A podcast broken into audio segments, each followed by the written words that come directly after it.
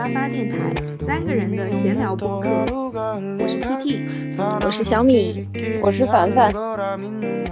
各位亲爱的听众朋友们，大家好。首先呢，要给大家解释一下，这期节目呢，因为是我们今年五月份的时候录的，那个时候是呃每年的春招刚结束的时候。那实际上这期节目现在从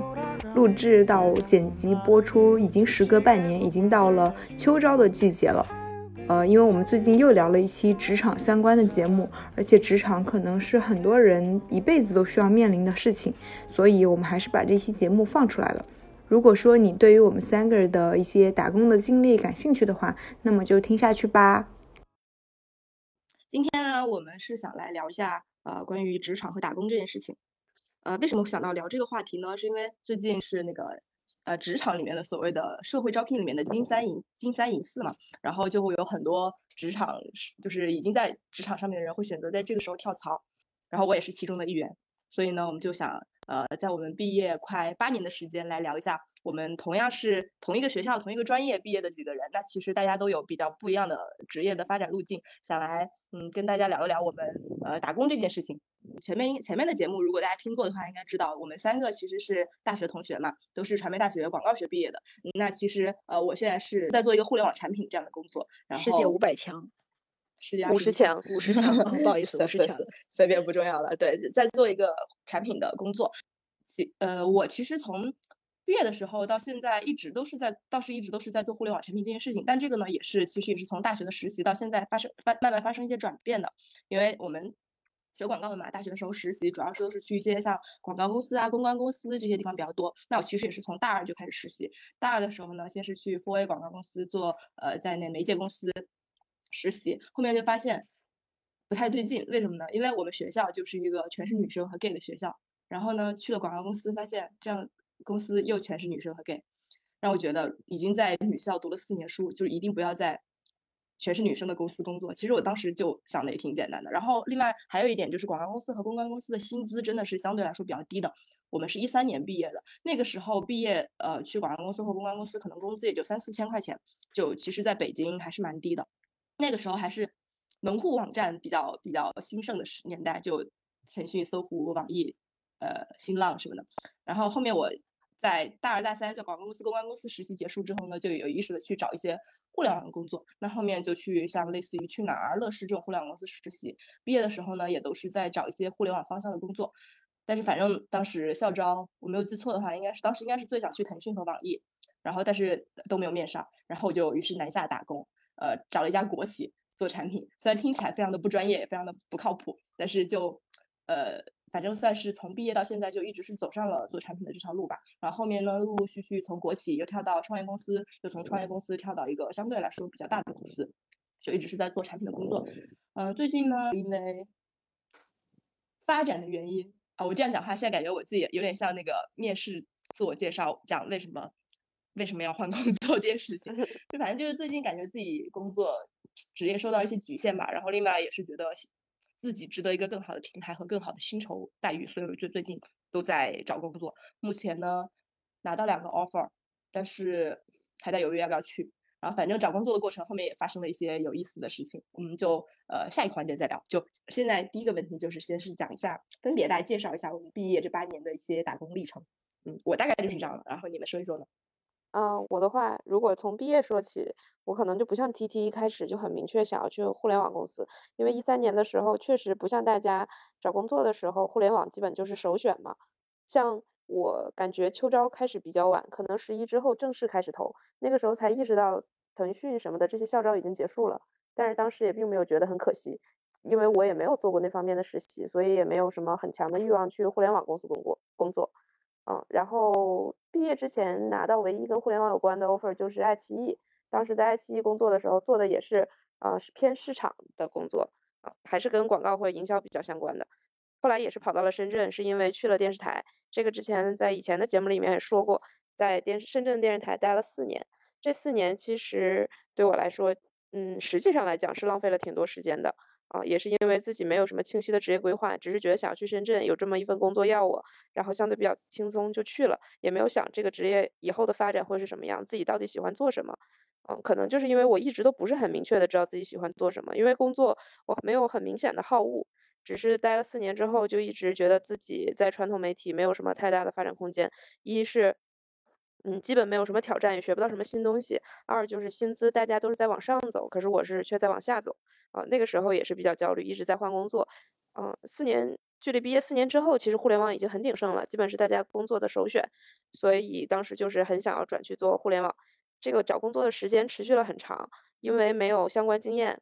嗯，哪怕是有已经有工作经验了，但是没有直接对口互联网工作的经验，想要直接跳槽到一个比较大的平台也是非常难的。哦，就是在这个过程中。嗯，其实大概会有浪费了一两年的时间，后来也是受到了一些同事的激励，就是有同事决定离开现在的环境，就决定先从一个比较小的公司做起。然后我当时也是跳到了一个呃创业公司，开始去做了产品运营，待了不到一年的时间，然后就跳到了现在公司。现在公司是一个手机厂商，做的也是产品相关的工作。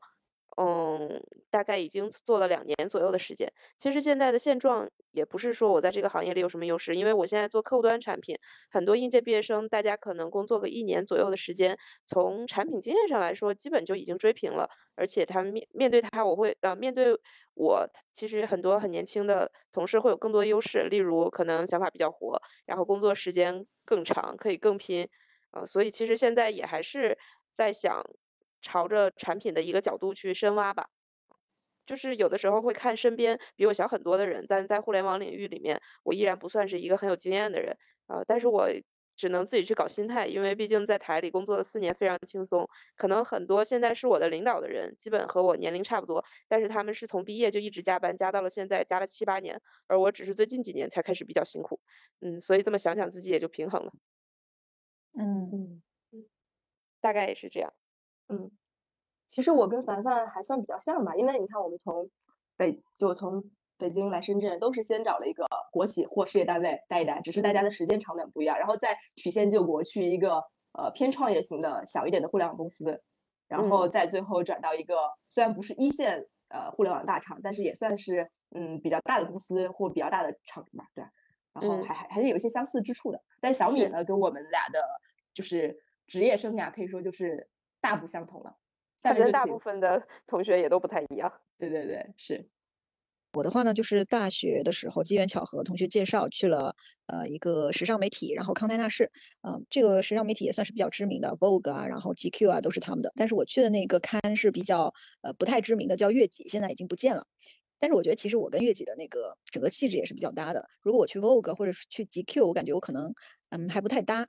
然后。呃，我当时做的就是网媒，就是网络小编。然后在那个时候呢，就是开始接触了一些时尚，然后美妆这方面的东西。我觉得这个很有意思。然后我也想说，毕业之后想做这个，或者做其他的这种呃传媒的行业。因为当时我想考这个传媒大学，就是我对这种传媒比较感兴趣。然后也是因为没有其他专业可选嘛，就选了一个广告学。后来发现也还行吧，广告学。嗯。然后我毕业的时候，校招什么也投了很多，但是因为当时我已经确定我不会留在北京了，我是要回上海的，所以我觉得异地找工作呢，稍微有一点点嗯困难，有一点点吃亏，因为我觉得上海的企业他还是喜欢招上海本地毕业的学生，不管是本地生还是外地生，他喜欢上海本地高校毕业的。那我觉得我北京这边过去的话，就是嗯。相对来说没那么好找工作，所以一开始投了一些，好像都情况不太好。后来呢，我就去了一个叫五幺 job 的，这个我觉得也是叫得上名号的吧。然后呢，一看也是个上市公司，嗯，但是薪资超低，我记得到手就三千块钱吧。然后呢，我就去了，去了之后是当时做那个工作叫 SEM，就是搜索引擎营销，那也算是市场部的一员。然后我觉得也跟我这个广告学稍微有点接近吧。当时也很迷茫，也不知道做什么，就在里面做了。哦，在这之前我好像有投过一些上海本地的那个媒体或者杂志，但是都没有进去，因为他们呢都是希望找一些有经验的人。然后我就在里面做了一年左右的时间，然后我觉得特别无聊，就是因为我们每天就是处理一些 Excel 表，那我是对数数学啊、数字这种特别不敏感的人，我就觉得好无聊这个工作。然后我的一个之前的一个好朋友也是在北京实习时候认识的，他就是来上海了，然后呢。哎，刚好他说我去了什么什么什么媒体，然后他们还需要一个人，你要不要来试试？然后我就说好啊好啊，那我想试一下。结果刚刚巧就是说他的那个上司，也就是主编，嗯，我们这个美容这块的主编，哎，也是我们校友，传媒大学的。所以你说这个一面试，大家一说起来就好像很顺利的就把我招进去了。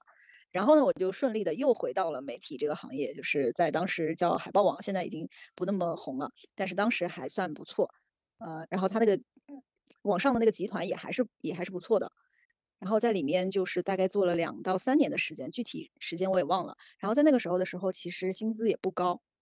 工资的话到时候也就五 K 吧。但是呢，有一些额外的福利，比如说经常可以有化妆品可以拿，然后呢，见识也增加了很多，比如说可以参加一些线下的活动啊，然后呃，就结识了一些圈子里面其他的这个编辑或者是品牌。我觉得在这个阶段，就是是我现在做自媒体，呃，对我对我现在做自媒体这个行业来说，积累比较好的一个阶段。就正正因为有那段经历，有那些认识的人，然后后面就可以更顺利的去进入做自媒体的这个行业。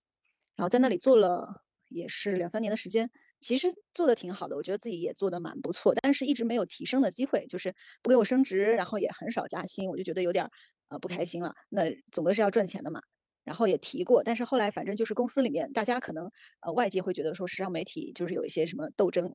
哎，的确是有的 就是确实是有的，就是大家都很那种怎么说，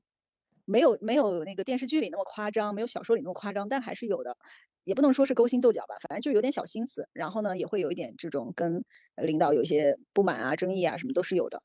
反正后来就闹得有点不开心，但是我我觉得我没有什么问题，是我们那个领导有问题。所以反正他后来先走了，他走了之后呢，我们后来也就那一批人就基本上都走了。然后我在那个时候也是去面试，哎，结果就找到了一个在甲方的工作，甲方就是品牌方嘛。然后当时去的那个公司就是叫思妍丽，呃，虽然。离我的目标，比如说去一个那种，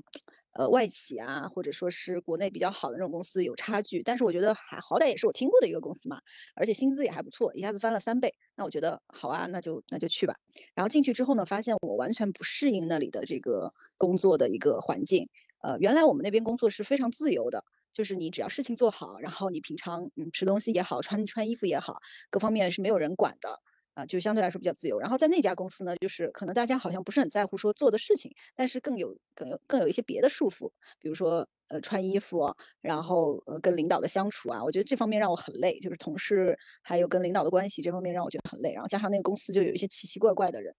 然后做在那个时候我已经开始写公众号，然后尝试做自媒体了。然后呢，因为之前有一些资源，所以呢也开始有可可比如说接个几百块钱的那种呃叫什么？兼职也不叫兼职，对对，叫那个叫什么副业吧，就算有一个小副业了。然后有时候可以赚个小几百块钱这样子。然后呃，发现自己可以开始做这件事的时候，然后那时候犹豫要不要辞职啊。然后公司我是一个蛮情绪化的人，我觉得这公司干着没劲，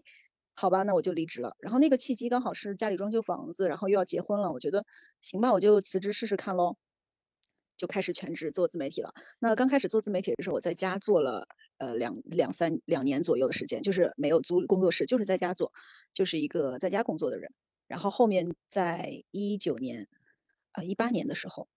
一八年的时候我就注册了公司，然后我们就开始租了一个正式的一个工作室。然后从那个一开始是五十平左右，然后在去年的时候我们又换了一个两百平的，然后现在就是。现在的这个工作，然后现在我除了做自媒体之外呢，我们工作室就是还做一些商拍啊，然后还有一些比如说呃公众号代运营啊之类的一些项目，反正就是看有什么有什么能做的就做什么。目前还在嗯寻找方向，还在一个积累的阶段，还没有还没有走向正轨，我感觉。所以最近感觉最近一段时间就觉得还蛮辛苦的这个这条路。好了，以上就是我的汇报。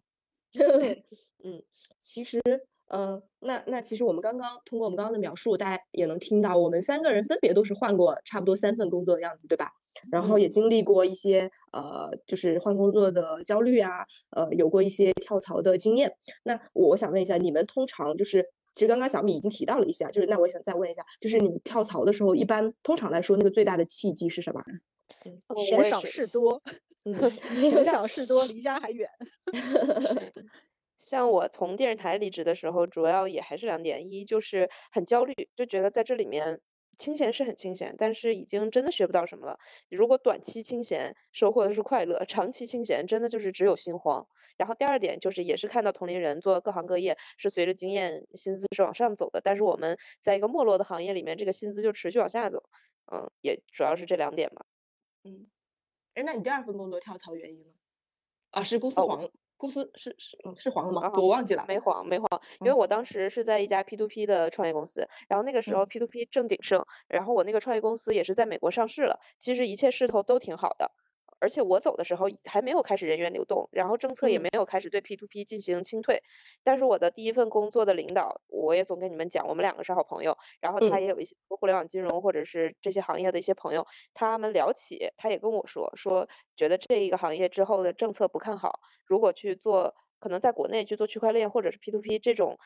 对本身来说做的时间太长，对你职业背书不是一个很好的事情。然后他找我吃饭找过一两次，他觉得说你可以开始找工作了。哦，我然我当时也觉得那也可以找找看吧，因为我第一份工作到第二份工作是跨行业了，又想要转行，又想要转工作内容，其实是非常难。我找了很长时间的工作，呃，都找不到很合适的。然后第二行去了一个小公司，我也想找找工作看看，看看进入了这个行业，虽然是在一个小公司。嗯，会不会好找一些？结果发现其实真的比第一份工作好找很多，也主要是因为第二份工作创业公司薪资比较低。其实我可以说是降薪去的第二家公司，所以我在找工作对薪资要求不是很高，只是想要继续去做互联网、做产品运营、做产品相关的工作。结果很快其实就收到了一些 offer，还没有开始找多久就已经收到了一些 offer。我当时心里就是暗暗庆幸，觉得换工作真的是很对的一件事。嗯，然后也是收到了现在这家公司的 offer 就就过去了。嗯。嗯，我现在回忆一下，其实咱俩换工作的契机和经历真的很像。我第一份工作也是因为在嗯国企嘛，那其实也是我，但我才我待我比你待的时间短，因为我刚去我就已经觉得这公司养老我真的有点受不了，所以我可能去半年左右的时间就已经在谋划我要离开这儿这件事情了。那其实也是嗯，从你你在国企做产品，其实也是没有什么人认可的嘛，那我就也是跳，相当于是曲线救国吧，先找了一家比较小的创业的公司去待，我差不多也是。嗯，虽然月薪看起来好像是降了，但年包基本上其实好像也是降的，因为创业公司的年终奖特别特别少，就一个月我好像还没拿到。然后最后那第二家创业公司呢，也是就是嗯，是因为是做境外旅游的，那其实旅游行业 OTA 是一个利润非常非常薄的行业，然后呃也赚不到什么钱，然后公司就开始我才去了半年多，公司就开始进行大裁员。那虽然没有裁到我，我每天都每天都是在巴望着被谈判、被裁员，这样我还能拿点补助，然后我去找工作。但是一直也没有裁到我。我后来就想说，算了，你一直不裁我，那我只能自己走了。然后我就也是找工作，但没有，也是没有花太长的时间就找到我现在这份工作。然后现在这份工作其实也已经做的时间蛮长了，都已经快六年的时间，也是从一个呃普通的组员员工，然后到变成一个绩优骨干，然后到去年也其实也有了晋升的机会。那听起来好像是非常。呃，顺的一件事情，因为薪资也在上涨，然后职级也在上升，那为什么还要在最近还要再考虑再换工作呢？那我其实一方面是呃，我们公司的确是一家相对来说比较大的公司，但是呃，金融行业呢，在这两年其实也是呃遇到了一些危机，就是它没有像那些头部互联网公司那么好的那么好的向上的趋势。那其实有一些相当于是遇到了一些困境吧，然后这两年整体的业绩也不是特别好，虽然说。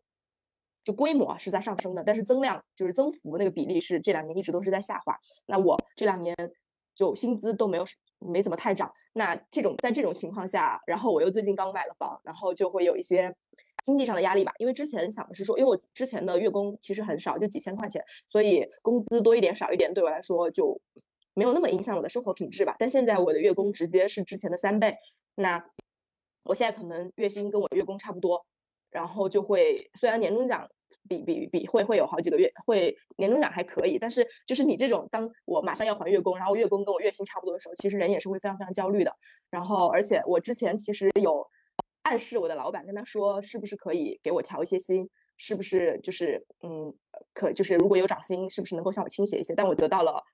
不是特别好的，我自己觉得不是很满意的回答。他对我说：“你指望。”工资这件事情来买房是不可能的，我当时听了非常非常的心寒，因为我觉得你如果是在意一个这样的下属，你如果是觉得我还蛮不错的，那我这个其实我这个要求也不是特别过分，对吧？因为嗯，我只是要求涨薪而已，而且我只是询问说就是涨薪幅度大概能有多少。我自己其实鼓，因为我觉得就是跟老板 要加工资这件事情对我来说是有点不好意思的，但是我也是鼓足了勇气来跟他讲这件事情，结果得到这么冰冷的回应，我当下就非常的心酸。然后第二件事情是我们，因为我们公司晋升其实是有一个，呃，怎么讲，就是有一个实习期的，就是不是说你受晋升了，当你当天就晋升了，那其实还有一段时间的考核期，就你要先做负责人，再做经理这样子。嗯，你过了在这个在这个考，你先听我讲，在这个考核期呢，工资是不会加的，就是只有当你转正的那一刻，你才会加工资。但你加的工资是帮你把历史的一年都一次性加起来，它是这样子的一个流程。对，所以我就会觉得，那因为其实我提名这件事情已经提名很久了，那因为公司组织架构的变动导致我这件事情一直没有落定，我就也会觉得有一点有一点不满吧，就相当于是我明明在干着一个管理岗的工作。实际上向上汇报、向下管理都要做，那其实我拿的又是员工的钱，我当然就是会心里觉得这个薪、这个待遇、这个回报跟我的心理预期是有些落差的。然后我又去问了他，我说那这个晋升有没有可能就是像原来，因为其实我们去年有改革，就是不需要走这一个流程就可以直接升，但是现在又改回来了，又变成这个要一年的制度，我就觉得有点烦，因为我已经做这件事情做了很久了，真的。然后我就又去问他，我说有没有办法就是特殊申请一下，就是直接就。嗯，帮我升上去，因为其实我已经做这个管理岗的工作已经做了很久了，只是一个有名无份的人而已。那他又说，他说公司的制度就是这样子的，你遵守就好了。我就相当于是第二盆冷水直接又泼在我脸上，然后我就决定，OK，那这里可能确实不宜久留，我就开始，我最近一个月就开始开启了我的找工作之旅。那其实现在的结果就是目前拿到了两个 offer，涨幅都是在百分之年包的涨幅都是在百分之五十以上的，然后就觉得就是一方面。呃，会觉得说，其实对于这家公司是有不舍的，毕竟待了五六年的时间，其实也蛮长的，比大学时间还长。另外一方面呢，呃，换工作肯定是有成本的。然后就是，但但我找拿拿到 offer 之后呢，我之前很焦虑，会担心自己说，因为我我现在在这家公司的月 base，它的薪酬结构是月 base 比较低，年终奖比较高，我会担心我这 base 出去不好谈工作。呃，但现在拿到的 offer 基本上那个呃月薪都是翻番的，所以就是也有一点欣慰吧，觉得说哦，市场上面还是有人在认可我的价值的。只是我现在就是处于这个摇摆。嗯，不停的情况就在想到底要不要去。嗯嗯，那你们在找工作的期间有没有碰到什么比较有意思或者比较比较比较比较难忘的经历？嗯，我也想说一下我找工作的一些想法吧，因为呃，因为我的其实虽然就是路径和 T T 比较像，但是其实我们俩还是不太一样，因为我算是跨行跨行跨专业了，这个对我来说其实还是挺难的。然后刚才也有提到，从电视台出去转互联网这个过程，我找了很多工作，都其实没有收到什么很理想的 offer。然后在这个过程中，其实我后来有一些经验，而且我现在会跟以前在台里的一些同事依然有联系，有一些同事依然处在说我要离开这个环境，但是依然没有走。这么多年过去了，依然还是在这里面，就是因为我觉得他们有很多事情没有想开，也没有看明白。对，就是我有几点，我觉得就是可能是针对转行，嗯，跨行业。呃，跨行业背景这种这种情况下，我我是有一些想法，就是首先，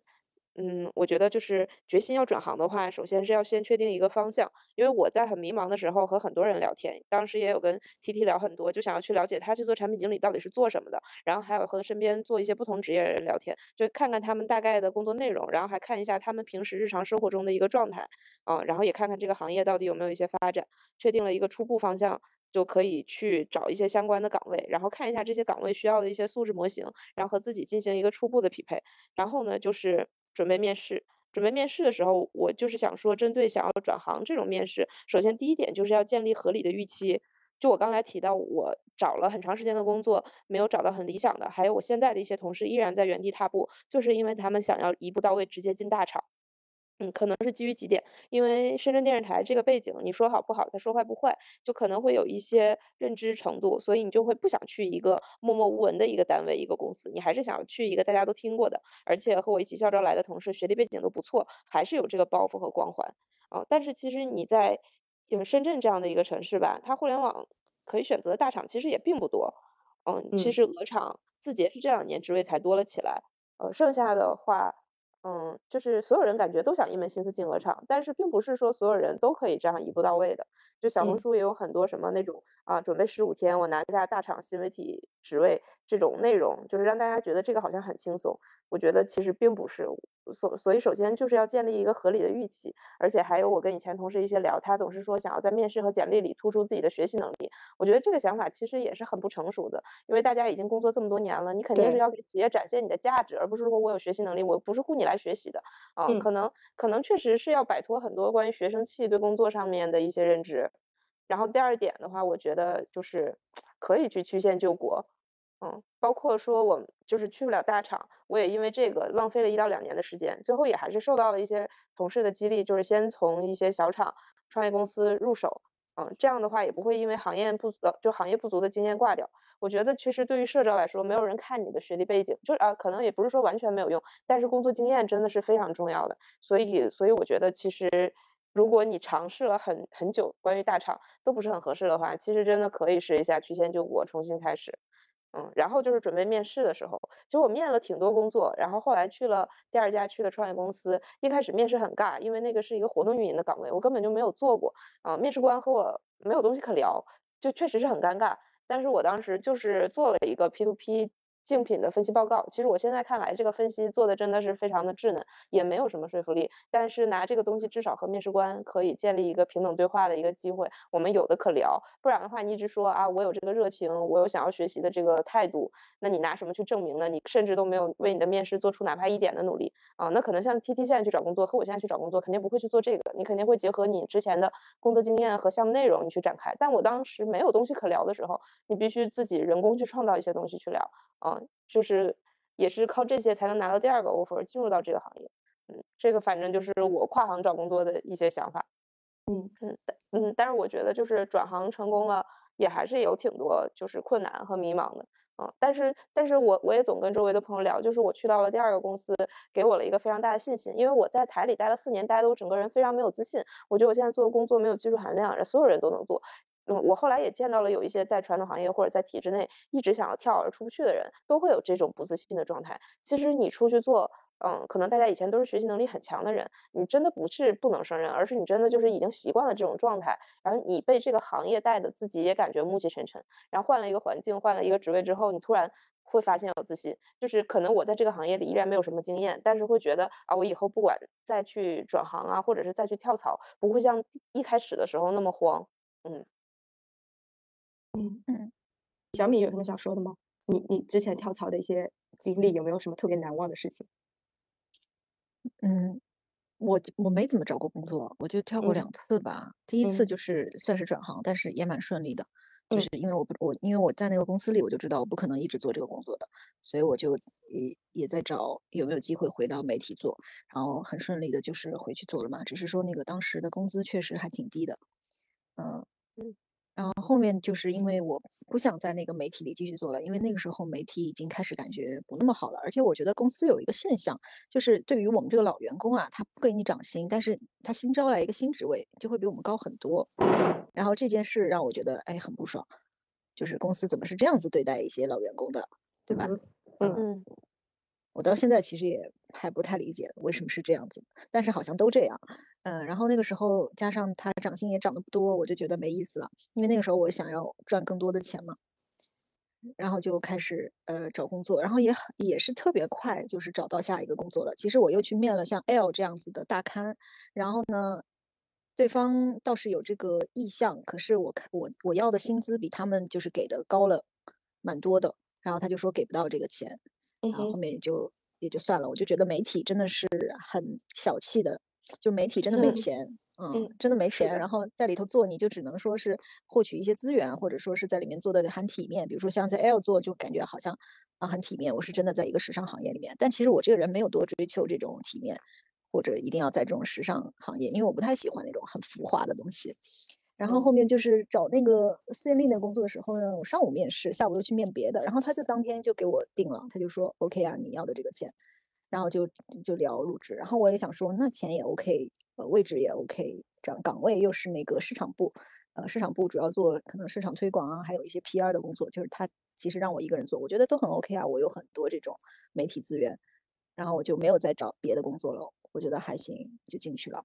嗯。所以你的工作基本上就是内推，然后成功，然后投了一个，然后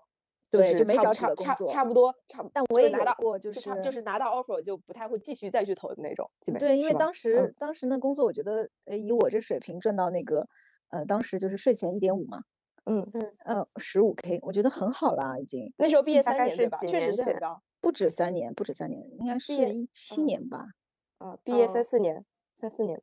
这我就觉得哎挺好的了。嗯，然后所以就年内无欲无求嘛，嗯，就是。觉得，然后而且他们是准时下班的公司，嗯，就是那种，嗯，准时下班没什么压力，唯一的压力呢，就是觉得在里面的人际交往可能跟我原来相比没那么舒服，嗯，不是很舒服，有一些搞事情的人，啊，后来也是因为这个原因，我觉得啊，我不想在这种搞事情的公司就折磨人啊。我觉得。我是希望把事情做好，然后对吧，做一点业绩之类的。然后搞事情我搞不来的，我想说算了，就就干脆不做了。其实那个时候放弃这个薪资对我来说还挺还挺多的，我觉得，嗯哼，就是还是一个蛮勇敢的决定的，因为我我做走开，因为我辞职之后就相当于没有什么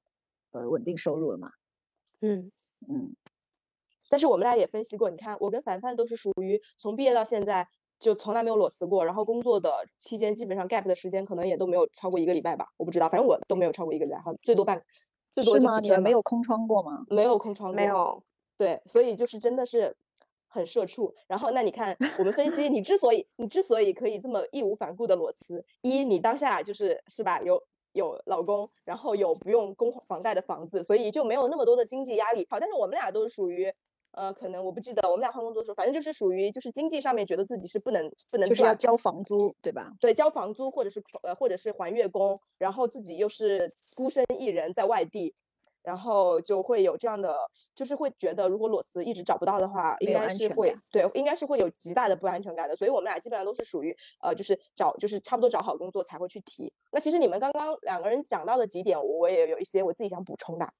第一个是关于跨行业，就是换行这件事情。我觉得这个事情呢，如果你是在工作五年以内，因为我其实自己也目前也是在招人，就我除了自己面试，我也有在招一些人，我也会面一些其他人。对于五年以下或者甚至三年以下的新人，其实。说实话，我是不太不是那么 care 他是不是做的做的事情跟我现在要招的这个人完全匹配的。例如，我现在要招两个运营的角色，一个平台运营，一个内容运营。那其实内容运营，嗯，哪怕他只是之前是做编辑的或者做什么的，我觉得都可以。因为，嗯，我对于这两个岗位的预期它不是那么高，我可能要招的就是一个比较 junior，就比较是个小朋友，所以我会更多的一个是看他简历有没有好好写，第二个是在跟他聊天的过程当中，尽量去帮他发现他的优势，就是我，嗯。可能在某一些个别的让他陈述他之前的历史的经历的时候，会问一些比较 tough 的问题来测验他是不是说的是实话，我也仅此而已。但是在更多的时候，我更愿意去帮他发掘他是不是有这方面的潜力或者是能力。对于小朋友来说是这样子啊，所以我我是觉得，对于五年以内换行的，我真的是觉得还好，成本没有那么高，呃，要求也不会那么高。但是对于一个已经工作五年甚至十年以上的人，呃，因为我也有看到这样的简历进来嘛，那可能十年又做产品，又做运营，甚至又做测试，又做开发，就是就是跨过好多工种，设计什么什么都做，然后什么工作都只做一年两年，然后跳槽又跳很多次。对于这种简历，我就会有一些顾虑，会觉得说。什么都做，是不是意味着什么都没有做得很好，就会有这样一方面经历？所以我个人的感觉是，如果你是工作五年以下的人，那么其实呃，我更多的会去呃发现你的呃学习能力或者适应能力是不是 OK。但是在看时间更长，包括像我自己现在找工作，我觉得就会呃大一定要想清楚自己要做什么，因为你随着你的工龄的增长，一定是呃一个人来招一个资深的岗位，一定是看你在这个行业或者领域是不是有比较深的。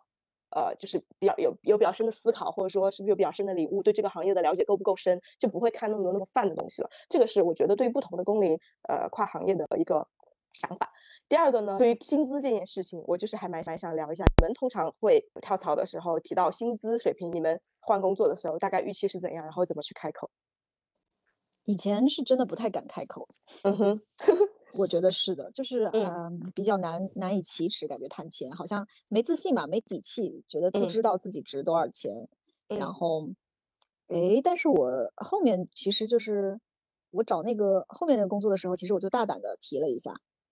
嗯，没想到就中了。嗯，我觉得要大胆一点吧，就是你在跳槽的时候就已经有一些积累的时候要大胆一点。但如果你是一个比如说刚毕业，我觉得过分的那种要价就有点有点不合理了，嗯，因为我毫无经验嘛。嗯，咋办呢？嗯，我第一份工作的时候，呃，第一第一次换工作的时候是降薪过去的嘛，因为我当时确实是比较着急换行业，没有没有去在对薪资做太高的要求。然后我第二份工作，呃，是。大概是涨幅是在百分之四十左右，然后当时觉得开心坏了，一下子可以涨这么多。但其实我自己也是知道，因为实在是因为第二份工作的 base 太低了，所以会有这个涨幅。然后去到了现在的公司才知道，大家基本都是照着翻倍来谈的。我确实是谈低了，而且 HR 也基本当场一口就直接答应了。所以我也是觉得在这个方面还是要敢提，就是你大概了解一下目前市场的价位，然后基于本身也要敢提。但是这是第一点，但是第二点就是，如果你抛开自己现在的 base，就除了你现在 base 特别低这种情况以外，还是比较少的公司会不看你现在的 base 直接给价，就是特别想要你的时候。所以其实你自己现在薪资也还是有一。就是还是会受到一些影响，就基于现在的薪资，我觉得你自己心里先设设置一个啊预期的上限，然后还有一个就是下限，就低于多少你肯定不会接，啊，就自己大概明白自己想要的一个区间吧，然后在这个区间里尽量去喊价。但是其实对于就是我想说另一点，就是 T T 刚才说他现在面试一些人，嗯，那我觉得你是还是很友好的，你会去激励他们发现自己的一些。长处，然后去发现过往经历里面比较好的一些点，然后可能对有一些比较 junior 的岗位没有去设太高的要求，嗯，这是一种情况。但是现在另一种情况就是，我觉得这个很多很多，嗯，就是也不是说大厂吧，如果是比较火的岗位或者是比较火的公司，总体来说真的还是供大于求的。就是当简历非常非常多的时候，就会把整体要求拔起来，水涨船高。嗯，这也是其实。为什么说会增加一些转行或者是换工作的一些难度？就不是你不优秀，而是其他人可能背景真的比你强。就你想要，你很想要的一个职位，肯定也是很多人瞄着想要去的。另外我觉得就是你们，因为你们身处的就是互联网行业，因为互联网行业就是现在最赚钱的，所以它其实你工资要的高啊什么的，它可能都能满足。但是我觉得有一些，比如说传统行业，你要是在传统行业里面跳来跳去，可能没办法那么高的一个涨幅。嗯，这个是我刚还没来得及回应的。其实对，其实我想说，可能好像因为我们在互联网行业，所以听到谁谁谁说啊跳槽 double 了，是一件不是那么我们不会那么诧异。但是确实，其实通常我理解换一份工作，可能平均涨幅能到百分之三十，可能就很不错了。是的，对对对，所以也是要说，就是结合你所在的这个行业。的跟你就是工龄差不多的人看一下，你自己去各种 boss 直聘也好，什么招聘网站上面也好，去看，呃，在这个水平的大概的薪资是是怎样的，你会心里有一个大概的预期，然后去提。不过我也是的确赞同你们，就是那个不要不敢提，因为我就是最近在面试的有一个就是岗位，就是我提了我提出了一个要求，我提出了就是。呃，然后提出之后呢，他当下是给我比实际那个年包要少几万，然后我说，我就非常果断的跟他说，我说低于这个数我是不会来的。结果他当下就拿了个计算器跟我算，说 OK 可以。然后我就 我就觉得完了，又要少了。所以当然后面我也有去再跟他 argue 要的更高一些，他也满足我了。但是其实我个人是不建议大家这么做的，就是建议最好是在面试的时候把自己当下的年包，呃，除了月薪、薪酬福利，所有的乱七八糟东西都都算算清楚。然后再去算那个涨幅，其实是更合理的。因为我就是算是踩了一个坑吧。我大概那个时候我就只算了自己的呃年薪呃月薪加年终奖。其实呃那个时候我没太把自己，就是我在面试的过程当中，那个 HR 最后一面就业务面全部聊完之后，最后一轮是那个 HRBP 跟我聊嘛，他就会呃现场问我说你的现在的薪资构成是怎样的，问的特别具体。然后我后来加了加，发现哎，怎么好像最后加出来的数比我其实实际说的我那年报要高。就导致我好像在说谎一样，但其实我真的没有说谎，我就是之前确实是没有算的那么清楚，所以就是建议大家在面试之前或投简历之前，可以花一点点时间把自己的正念，因为我也也不确定每一家公司都是会像我们公司有一些乱七八糟的额外的福利啊，或者是什么呃那个分红啊等等这些，可能其他公司没有啊，但是但是花一点时间把自己整个年包的组成算清楚，我觉得也是就是有必要的一件事情吧，嗯。然后刚刚其实凡凡也说到了，说嗯，大家在大厂的时候会有很多优秀的人去竞争一个岗位，其实也就是我们所说的，大家在面试的时候可能会问你很多很难的问题，那其实就会有一个所谓的面试造火箭，入场就是呃那个入场拧螺丝的这么一个现状嘛，其实都是这样子的，各行各业都在内卷，对吧？因为大厂没有那么多就是造火箭的事情给你做，大部分的人还是就是对吧？还是流水线上面的一颗螺丝钉而已。那所以也说，就互联网，至少互联网这个行业是非常就是内卷的嘛。那你们现在就是因为像我刚刚反，我又发现，就是我有留意到凡凡今在今天的聊天过程当中，至少三次提到了我浪费了一两年这件事情，就是好像我们的父辈或者说我们比我们年长的一些人，他们可能在他们的漫长的职业生涯里面一两年。嗯，不算什么特别严重的事情，但是我们现在会非常看重这些事情，好像觉得如果这一年都没有做出像，其实我自己也会像我去年呃就没有做出像前几年那么优秀呃那么瞩目的项目，我自己就会觉得啊好困扰，我这一年是不是又浪费了？我这一年是不是又没有成长？其实这个也是我们被这个行业呃被迫的去让自己不断的去反思，然后也是让这个这个社会我就在想，其实我们也是内卷的一份子吧，就谁也离不开谁。那你们现在怎么看内卷这件事情？嗯，内卷，我我这个行嗯业来说，我觉得内嗯卷就是，嗯，越来越忙，就是很忙，做每年感觉一年比一年忙，但是呢，嗯钱一年比一年少。有吗？自媒体行业会吗？会啊，就是，嗯，就我们的话，我觉得，我觉得一八年就是一八一九年都还是蛮好做的，然嗯后这两年就是比如说抖音啊就起来了，然后呃疫情的原因，谁谁都上网会发个 vlog 啊，做个视频，因为就视频这个门槛越来越低了嘛。嗯，拍拍狗它也是一种自媒体，然后呢，呃，富婆就是拆拆快递也是一种自媒体。就是就是这个门槛越来越低了，大家就知道开始怎么去做这个账号了。然后可能呃通过疫情这种愿意习惯上这种呃社交平台的人也越来越多了，就流量流量在涨嘛。像那个抖音这两年都有赞助那个中央电视台春晚什么的。你想中国十几亿人，那多少人看这个东西对吧？多少人下载抖音？所以就是这个形式是越来越多了，然后入行的人越来越多了，就是竞争很大呀。所以呢，相应的。嗯，别不说头部，头部是很难的，因为头部像李佳琦，他作为一个头部，他背后是一百多人的团队在为他一个人服务，那这种没法比的。就是说我们个人的话，肯定分摊的就更少了，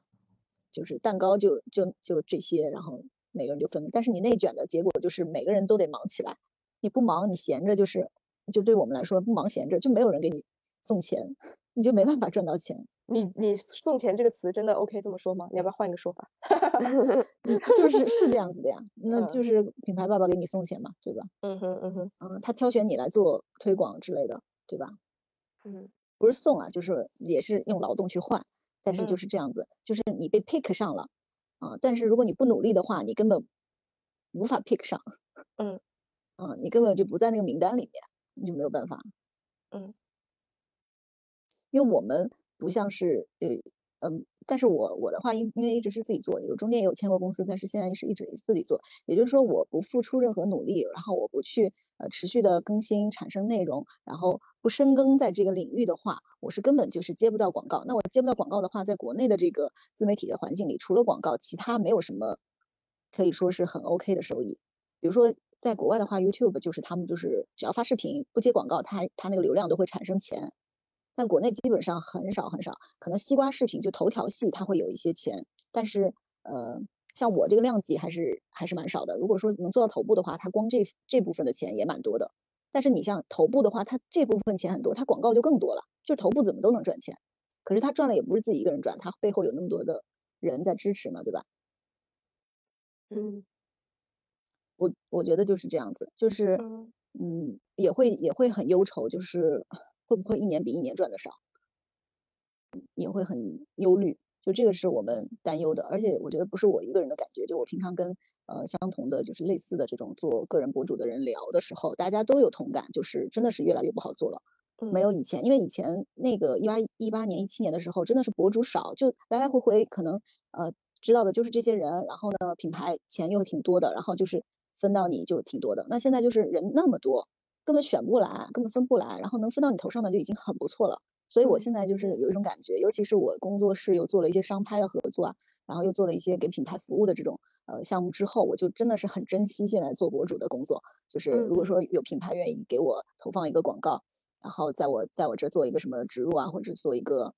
推广之类的，我都会很珍惜，就好好去做这个东西，然后不会不会有那种敷衍，不太想不太愿意去敷衍之类的。就是以前赚的多的时候，或者说很忙的时候，会呃经会挑选挑三拣四，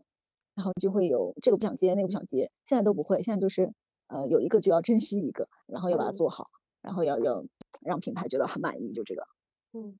嗯嗯就我认识的一个，就是现在小红书博主也蛮多的嘛。就小红书嗯博主，他们主要就是在小红书一个平台上就可以赚很多钱，因为小红书现在比微博要来的怎么说，呃，更值钱一点吧。嗯，不管是从呃报价上来说，还是什么粉丝的含金量来说，就更值钱一点。然后有有一些我认识的做小红书的博主，就是真的是超级勤奋，我我就嗯是完全自叹不如。然后一天能更一个内容，然后一一周能更两个视频这样子。嗯，就是看的人可能会觉得这个视频好简单，然后这个图不就是拍拍而已嘛？其实背后有挺多工作的，就是这个东西不是那么分分钟就能拍出来的。嗯，啊，然后我就觉得，哎，太牛逼了！就是我有时候，我有时候就觉得，哎，怎么回事？我是我是太懒吗？嗯，我是挺懒的。然后我是觉得说，我是不想赚钱吗？那我又挺想赚钱的，怎么怎么就他们就能做到那么勤奋，那么有冲劲儿、有干劲儿，而我有的时候就是特别懒惰，就是觉得好累啊，我好累。嗯，可能做了有几年了吧，就有点疲惫。嗯，那你现在转型，你觉得就是还可以的路，转型的路还 OK 吗？还 OK 啊，我刚刚说的就是做的很好的，就是这是就 lifestyle 家居类的博主啊，就做的特别好。嗯嗯，因为现在就是他有一个房子，然后家里装的还差不多漂亮的，都能都能叫家居博主。嗯，然后时尚那边的话，就是年轻漂亮，会穿，会平常会穿衣服，就都能叫穿搭或者时尚博主，对吧？嗯，啊，然后护肤的就更不用说了，就是护肤根本不用自己买，都是品牌给寄，然后就拿一个一个试，一个一个拍。但那种我觉得就是真的挺挺看颜值和青春范的，像我这个年纪，我觉得我做不了了。所以我就就舍弃了一些东西吧，就是不能说永远什么都要。对我来说，我也舍弃了一些，比如说我进行转型了之后，我可能势必就有一些东西我就接不到了。比如说现在彩妆的合作，我就是一个都接不到，就这两年的状态，就基本上接不到任何彩妆的合作。但我也觉得也 OK，嗯，因为因为人家专业彩妆博主可能也接不到一个电器的合作一样的。嗯。对对对，其实刚刚你讲的这个，我都在想到一点，就是因为这个自媒体的盛行，导致很多人进入这个行业，然后大家都在不断的生产内容。我现在反而，我作为一个消费者，或者说我作为一个观众吧，我有时候会觉得内容实在是太多，信息有点太过剩，而且内容同质化非常非常的严重。嗯，就不就不说小红书吧，说抖音一个模板套出来的所有人，甚至是一句情感类的话，都可能有。成百上千，可能都不止，可能成千上万的人来做同样的一件事情。对，我的套路。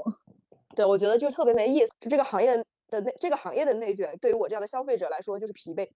我觉得大家生产相同的内容，常常看到有就自媒体教人赚钱的什么的，但是有那么多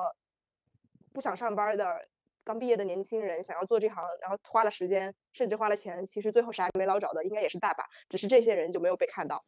嗯，我还挺希望有一些人能够站出来跟大家说一下这个行业的现状，因为就是很少，大家都在讲说这个东西多好做、多赚钱，你怎么怎么做就行，然后自己把自己的方法论总结总结就去教大家。啊，我特别不喜欢，我非常不喜欢这种，因为我我经常刷到，可能有的时候你不小心点了一条，他就给你他推同类型的嘛，然后我就看过那么两三条，我就在看他的账号。三五千粉也好意思站出来教别人，就是我就觉得，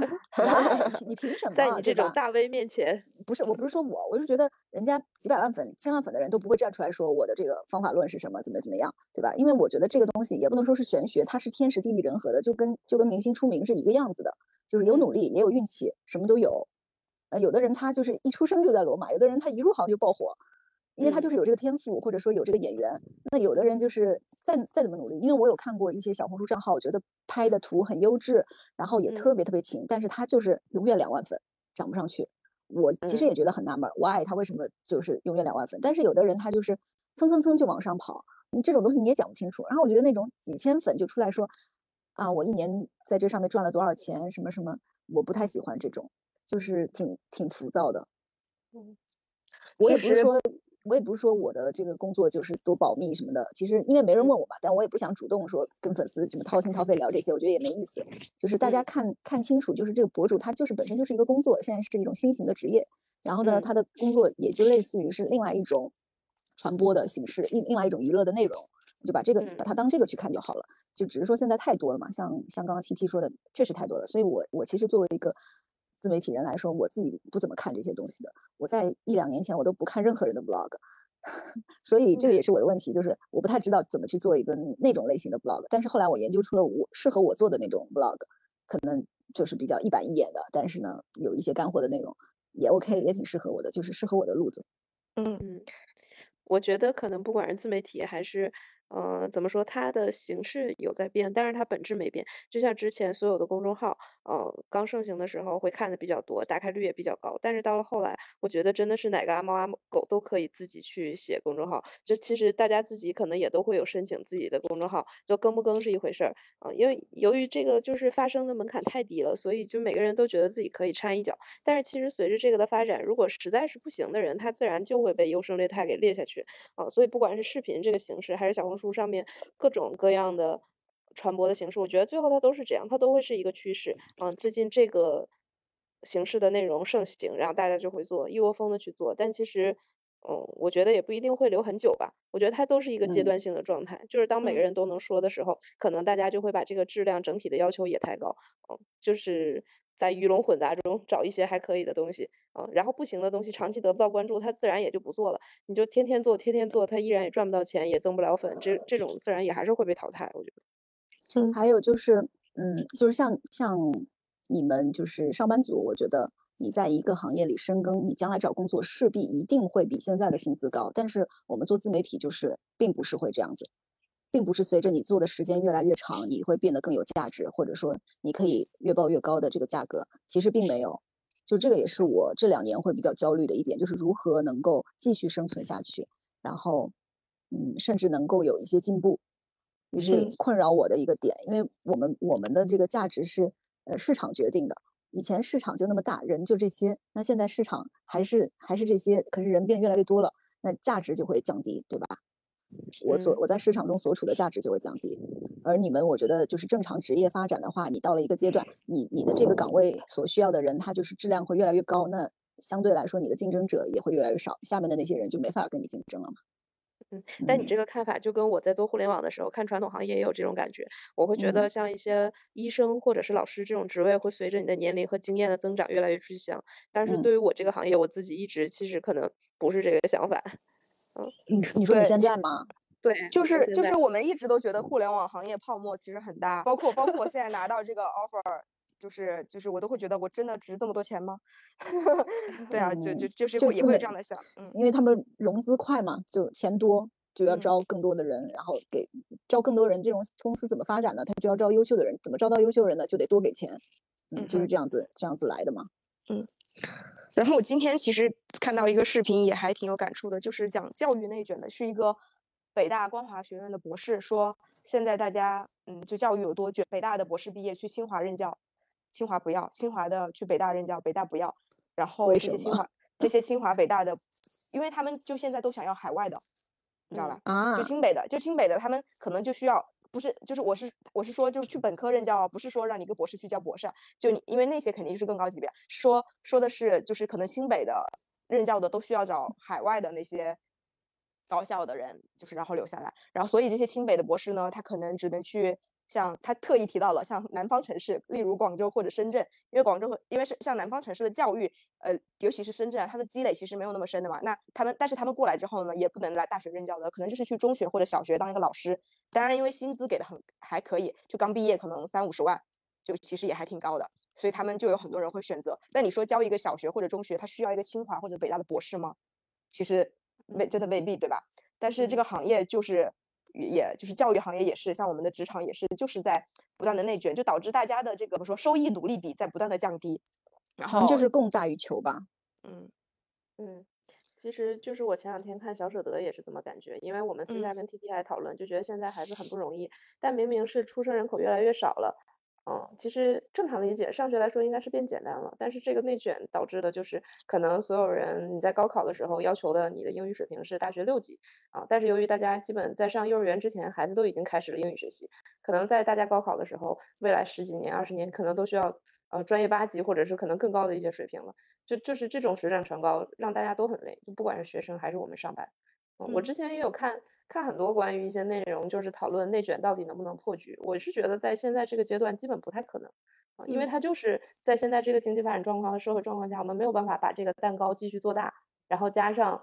嗯阶级相对固化这个阶段里面的，就是自上而下的一个状况，不管是职场还是学生还是。各类人群其实都有这种情况，除非说你退出这个游戏，我不玩了，我每天躺平，我自洽，我也不焦虑，我开心，我能养活自己，就是你要做到这个程度才可以，不然的话，我觉得大家没有办法脱离这个环境。嗯，是啊，我我最近也在，我有时候就会思考，就是我的人生到底在追求啥，就是想不明白这件事。当然，就是还还，这可能是这可能是我们人生。一辈子都需要思考的事情，所以现在想不清楚也很正常。是的，就是我原来觉得说，嗯，原来觉得说我未来想要的生活，大概比如说四十岁想要生活就是住在一个大房子里，然后呢，哎就很开心了。但是我后来发现，你买入一个大房子，它只是一个开始，它只是一个开始，后面还有好多好多你要赚钱去填补的事情。那你这个人就是得不断不断的去努力，而且你随着你的收入不断上涨，你的眼界也上涨了，你的生活的这个开销也增多了，你的欲望也在上涨。对，欲望就上涨，你你便宜的东西你根本看不上了，你想要的东西永远都是拿不到的，然后就人就特别累，就是你永远在追逐，永远达不到一个平衡。嗯，可能还是要从自己的心里头去。给自己做一些开解，或者说，或者有有可能就像刚刚呃凡凡说的，就有点认命的感觉，就是我就这样了，我就停滞在这里了。就是我我现在组里面有一些应届生，然后有一个女生，昨天我们大家一起加班的时候，就是大家可能觉得周六调休可以早点下班，但我们还是大概一起加班加到了九点多，然后她就一直在说说我在思考人生，我到底生活为了什么？她每天的口头禅就是思考人生，然后我说她，我也用我非常以前很讨厌的那种。所谓过来人的语气跟她说：“我说你天天思考人生，你真的就是太年轻了。”我我其实呃，后来昨天晚上今天还在跟我男朋友聊，我说我为什么会这么说他？我想想，我好像刚毕业的时候也总这么说话，就是一段时间说我要思考人生，另一段时间说我要报复社会，但我现在很少这么说了。对，那个也是我以前的口头禅，但我现在很少那么说了，因为我觉得就是你真的不可能。突然有一天，我就想通了，我想明白了这个意义是什么，我就永远可以不再纠结了。那不可能，我觉得出家人还能还俗呢。我觉得我们只能去追求阶段性的平静。假如说我换到了一个新的环境，我发现啊，我的领导年龄比我小，赚的比我多，能力比我强，但是我可能又想明白了，你看他付出了那么多啊，我玩了这么多年啊，可能这因为这个焦虑，我想通了，我我达到了一个。就是缓和，然后这段时间呢，就是我放假放的特别开心，我就然后再回到公司，你就会觉得哦，这不是我想要的生活。我工作占了我八小时，可是给我贡献了那么少的快乐。然后但是你你又去调节一下，然后你靠着这个撑撑到每六月份又有端午了，又有三天假，你靠这个赚钱，你才能再买机票出去玩啊。可以，好，我这个月得到了平和。我觉得其实我觉得不能要求你永远想通，你一劳永逸，这个不行。我觉得只就是每个阶段会有每个阶段的矛盾，一天可能都会有情绪的波峰波谷，就只能靠你自己去。想明白，就是解决了这一关，你可能在遇到类似的矛盾的时候，你很快就可以排解了啊。然后遇到新的矛盾再去排解，我觉得它就是一个持续性的过程。对，我觉得你总结的很好，因为人真的很难在长时间能够获得内心秩序的平衡。如果能够进行阶段性的维稳，我觉得就很不错了。好，那我们现在聊最后一个话题吧。就是我们作为已经工作了八年的职场姐姐，对于刚毕业或者是才刚工参加工作的小朋友，有没有什么建议或者意见？虽然我们其实也不一定够资格来做这个建议啊，但是呃，我想了一下，我们工作时间还是可能就是已经有一段时间了，也有一定的积累。因为毕竟我算了一下，毕竟咱们。比刚毕业的时候年薪其实也可以写成那种自媒体文章，对吧？也没有十倍，也有五倍了吧，对吧？我是三千块，我的起薪比较低，三千块。嗯，但是哎，我们之前是不是聊过，赚三千的时候，真的可能就是回忆的滤镜吧，就真的还比较快乐、轻松自在。上次我跟涛哥吃饭的时候，他也讲到这这句话，就是刚毕业的时候，那时候赚的少，然后月光很快乐。下班了就可以没心没肺的出去玩之类的，嗯，我真的觉得这是幻想出来的呀，我觉得不存在，有可能吧，有可能就是一种滤镜，就是一种回忆的滤镜，跟现在的生活相比，现在呢就。是赚的多了，但是有时候觉得不快乐，嗯，因为想要的更多了嘛，想要的就达不到，以前想要的就相对来说比较小，比较简单，我觉得是说以前的。欲望被满足的快乐的时间可能会周期会长一些，例如咱们之前去一趟欧洲，去一趟美国就可以开心好久，对吧？对对。但现在你买一个包，开心的周期可能也就一个礼拜，就会时间会变得短。但是我觉得不存在说年轻的时候一定是比现在更快乐的，这个是。我觉得大部分可能都是大家自己歪歪出来的，但但不一定适用于所有人。但这我我我个人这么觉得。也回到刚刚我说的那个话题，就是嗯，你们对于呃，现可能因为马上也五六月份了嘛，现在已经五月了嘛，马上像呃应那些应届毕业生也快要毕业了。你们对于就是即将毕业要出来找工作的小朋友们，或者是说对于呃好多年前毕业的我们，你你们觉得有没有什么就是小小的建议？我觉得是找对行业很重要。嗯哼，就是现在特别流行的那个词叫赛道，我不太喜欢这个词，但是现在哪哪都流行说这个，就是好像人生就是一场比赛，你就要站对站对路子，否则就我觉得找对行业蛮重要的，因为你同样的优秀的人站在不同的行业里，你的你赚到的钱它就是会不一样。就是这个行业可能是行业决定的，有的时候不是你个人决定的。确实是。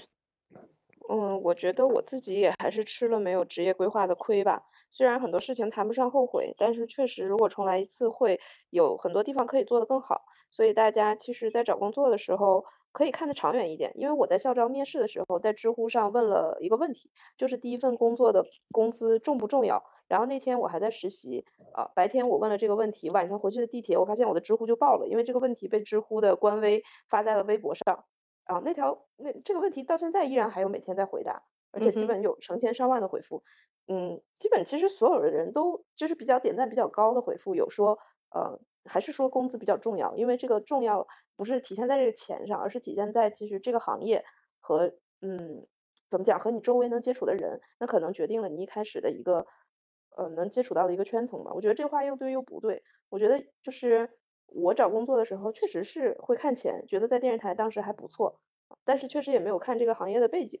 所以我觉得其实，在综合你当下最需要的事情、最需要的因素的时候，也还是要看一下这个行业的发展。可能这个发展也不是很受控，但是千万不要像我，永远什么事情都想着哎走一步看一步都行。就我真的做什么事都是这么想的，就是吃了一些亏，嗯，我觉得这会有一点。然后还有一点的时候就是，嗯，我最近也是在。我们组一直在面试一些外包和实习生，然后看他们的简历的时候，我真的会有一些感觉。还有我看以前同事给我看一些他们的简历，我都会有一些感觉，就是我觉得是另一种自负，就是这个简历里只想展示出我会什么，而而是没有去想这个职位真的需要你会什么。就是这个职业，我的 GD 上面提出了对岗位的要求，但是你不管，你依然都只写你自己做过什么啊，然后你要靠别人去在这个简历里面去挑匹配这个职位经验的一些你的亮点。我觉得这个东西是一个非常，就是非常自就是自以为是的一个点。就是如果你遇到了像刚刚 T T 说那样比较友好的人，他会去发掘你的一些亮点，这样很好。当如果我就是实习生或者是外包简历可以收到很多很多的时候，你这个时候我真的没有耐心去看你这些东西，而且我会觉得你自己都没有那么上心，我为什么要这么上心去帮你挑选你的亮点呢？嗯，我觉得这个就是也是一个态度上的问题。嗯嗯。我我我也说两点吧，第一点就是就你俩都提到的这个行业和赛道的这个问题，其实我觉得我不能说是一个，呃，做的很正确的人，但是我觉得至少我还是做了一些我比较认可的事情，就好像说我其实在大学的时候就是一直，我我我实习很早，我可能是我们班实习最早的人之一吧，我大二。就开始实习，然后去广告公司，去公关公司，去互呃，就发现了自己可能不想做这个，可能毕业不想要做这个事情，那我就很快的去呃调整我的方向，觉得说哦那个时候好像互联网有一些新奇的苗头，我去调整，嗯，就去多尝试。所以我是觉得，对于嗯，如果说你一毕业就想要工作的人，因为我是本我们都是本科就开始工作的嘛，如果你不是那么想专业的搞学术，或者说你觉得自己想要呃早一点进入工作，那你其实是可以在学校的时候，因为其实大学的学业。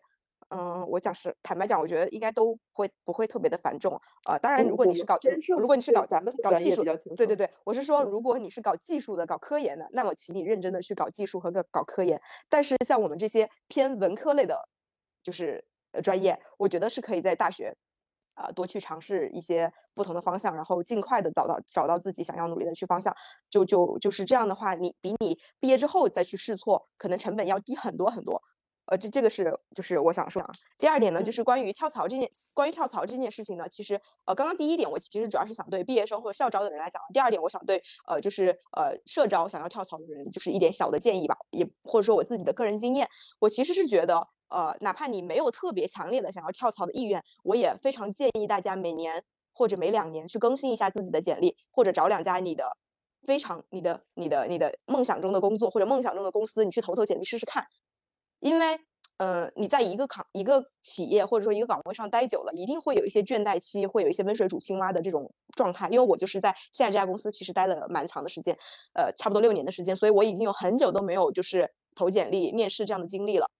还是会有一些生疏。所以呢，呃，一个是我希望大家，我我我我我是觉得就是是可以定期的去更新一下自己的简历，去投投简，去投去投一些简历去面试看看。因为其实面试也好，写简历也好，我觉得是对自己。阶段性的工作的一个复盘吧，就是其实，如果你能够遇到那些非常优秀的面试官，你其实也是一个很宝贵的经验，我真的是这么觉得。因为我最近面试就有碰到，呃，就是几个我觉得很不错的面试官，他问的一些问题是你可能自己不会主动的去思考到，但是又很有必要去思考的一些问题。还有就是在你跳槽的过程当中，最好投简历先从那些你不是那么想去的小企业去投一投，先去找找感觉，因为面试真的是非常看状态的一个。一个一个一件事情，所以你先去找那些你没有那么想去的小公司，呃，投一投，找一下感觉，找到好，调整好你自己比较好的状态之后，再去投你最想去的那些公司，可能就会比较容易成功。这个是我最近面试的一些心得吧，就是也谈不上是什么建议了，只是我个人的一些小的体会。嗯嗯，好。哦，我上次招实习生，嗯，就是我就发现现在的小孩可能可能投过来的，呃，也不能说，就是可能没有特别，呃。怎么说，就比较普通的学校吧，嗯，然后收了几十封简历，绝大部分就是发一个文件，没有任何的话，我就很纳闷儿，嗯，想说大家都不会嘛，可能就学生吧，可能有些大二、大三、大四都有，就是完全不会。但是我觉得我当时在找工作的时候，就是已经知道说应该是怎么样去，就是做一些至少是自我描述，对对，你的邮件应该怎么正式的去写，然后你的简历应该好看一点的简历。简历最好存成 PDF 而不是 Word 格式，我觉得这些是之类的，我都我都不想提这些基础的东西，因为我感觉这些大家都会。但是好像你这么一说，我发现其实确实是有一些人不会的，很多人不会。我说了几十个，就是很少有人一上来会自我介绍说，嗯，某某某你好，我是谁谁谁，然后我的经历是怎么样的，我想要应聘什么职位，很少，连那个呃邮件的主题都不改，邮件的主题直接就是他那个文件的主题，那个文件主题又是一堆乱码。我就觉得很无语，就是像这样子细节都不重视的话，怎么去找工作呢？对吧？就是这个，我觉得特别基础的是要在大学毕业之前，就稍微又又不难这个东西，就是注意一下就好了。嗯嗯嗯嗯。好，那今天关于职场我们就聊到这里，也大概差不多把我们这几年的职业都分析了一遍，也不知道对大家有没有什么帮助。最好是有吧，没有没有也没关系。没有就我们自己也回顾一下。对对对，我觉得定期复盘也是一件还挺好的事情。哦，还有我想说的一 点就是说，做自媒体啊，我是觉得可以当做一个副业来做，是挺好的。嗯嗯呃，但如果说叫全职做的话，就要考虑考虑。我觉得一开始可以从兴趣出发，然后任何人都可以做。我是我是比较鼓励的，就是你可以尝试说，因为我觉得未来世界来说，你有一个 social media 的账号，对你来说也是一份资产啊，也是一个经历，然后也能也能表现自己的某些特长。啊，可以做，但是我觉得你要想说靠着它赚钱，真的是蛮吃力的一件事情。嗯嗯嗯，所以我们的百万博主也是建议想要入这行的大学生或者小朋友们，就是入行需谨慎，可能不要把它当成你唯一的出路。就是是的，嗯，是的，嗯，OK，好了，那今天关于职场、关于打工这件事情，我们就先聊到这里。然后你们有没有什么想分享的？最近的什么好物或者是 Happy Hour？我是有想分享的，所以我提了这个问题。你说吧，那你先说。嗯，我最近想分享的好物就是一个冰淇淋，因为太好吃了。就是我刚刚在跟你们聊播客之前，哪怕我这两天感冒了，都还在吃的，就是那个索菲亚的朗姆冰糕，真的好好吃啊！我一个礼拜就吃完了整整一大桶。就是不怕胖的姐妹们可以买来吃吃看，那个真的很好吃。就是它是，而且它很好的，就是正常的雪糕。就是一大桶挖着吃的嘛，就有时候你会觉得啊勺子挖的脏脏的，但它是里面就是一小块一小块的，就是你可以拿叉子就吃个一两块就可以解解馋，也不会弄得很恶心，而且它口味也非常好，它是朗姆酒口味，然后里面有葡萄干，我觉得朗姆酒跟葡萄就跟葡萄干就是那个很很完美的组合，所以夏天也到了嘛，大家可以买来吃吃看。盒马上也有卖，最近还在打折，只卖二十九块九。嗯嗯，然后还有一个小的瞬间，我想分享一下，就是。嗯，也不能说是 happy hour，是一个让我突然情就是突然眼眶湿润的一个一个一个瞬间。就是我前两天刷抖音的时候，刷到一个那个呃周杰伦那个演唱会上面唱那个听妈妈的话，然后把那个潘玮柏也 Q 上他，然后还有包括他歌词里面提到的周润发和张学友都有在荧幕上面就是跟他副歌合唱，因为 就听妈妈的话本来就是一个。很，他歌词的旋就歌词写的很感动的一个一个一个词，然后旋律又是我们，我怎么能儿时或者说青春时代听那个歌，我当时就不知道为什么突然泪奔，我就觉得哇，那个时候那个年代就是音乐真的好好啊，再反而现在听现在都那些火的歌都是些什么玩意儿啊？就觉得那个时候还是有很多大家在很专注的做自己喜欢想要做的事情，不会去考虑那么多钱不钱的。流量不流量的东西，我我就是有那么一瞬间觉得还挺感动的，而再加上今天不是正好又是母亲节嘛，然后就听到这个歌，我就突然有一下很感动，然后所以所以我也想把这个歌作为我们今天这个播客的结尾的歌曲，然后你们也可以找来听听，我觉得真的周杰伦早年的歌真的都我们每天都听，我每天开车的路上都是就是这些九零不是九零年代金曲。是九没有吧？九零后金曲，嗯嗯嗯，就是九零后的青春，九零后青春年代的金曲，大概零几年的歌嘛。对对对，反正就是循环播放那些，所以我天天听。有时候深夜的时候会有你这种感觉，就是很晚，因为最近一段时间总是很深夜的回家，然后深夜路上没什么车，然后开着一点点窗，然后再放着那个音乐，就觉得啊，好怀念青春岁月的感觉。对。就你说那个年代轻松吗？肯定也是不轻松的。我们高中的时候就回忆滤镜呀，对对，就回忆滤 镜。今天早上六点起床，晚上九点半下晚自习，还回家还要写作业。你说轻松吗？肯定也是不轻松的。但是你好像回忆起青春的那个年代，回忆起，然后又配合着这个视听的感受，你就会觉得哇，那个时候真美好啊。就是每每一次你觉得你跨入了一个新的门槛之后，其实都只是刚刚开始。人家都说，哎呀，你高考解解放就好了。到了大学刚刚开始，毕业之后又刚刚开始，就是呀，没有结束。那你们呢？你们有没有什么想分享的？啊，最近一段时间都很累，所以没有什么特别 happy 的哦。但是我就期待这段时间忙完之后，嗯，可以放松一下，去旅旅个游，或者说买个东西。你想去哪里？没有想法，嗯，海边我比较想去。嗯，海边我比较无感，毕竟我们就是在海边城市。海边。不过不过我留了两节冲浪课，还没去上呢，还得再找时间去上一下。其实深圳的海也还 OK 的，不用去三亚。嗯，然后我比较想，如果如果换工作顺利的话，想中间留一点时间去个什么新疆或者内蒙之类的地方，那种就是那种。大自然风光很好的地方去玩一下。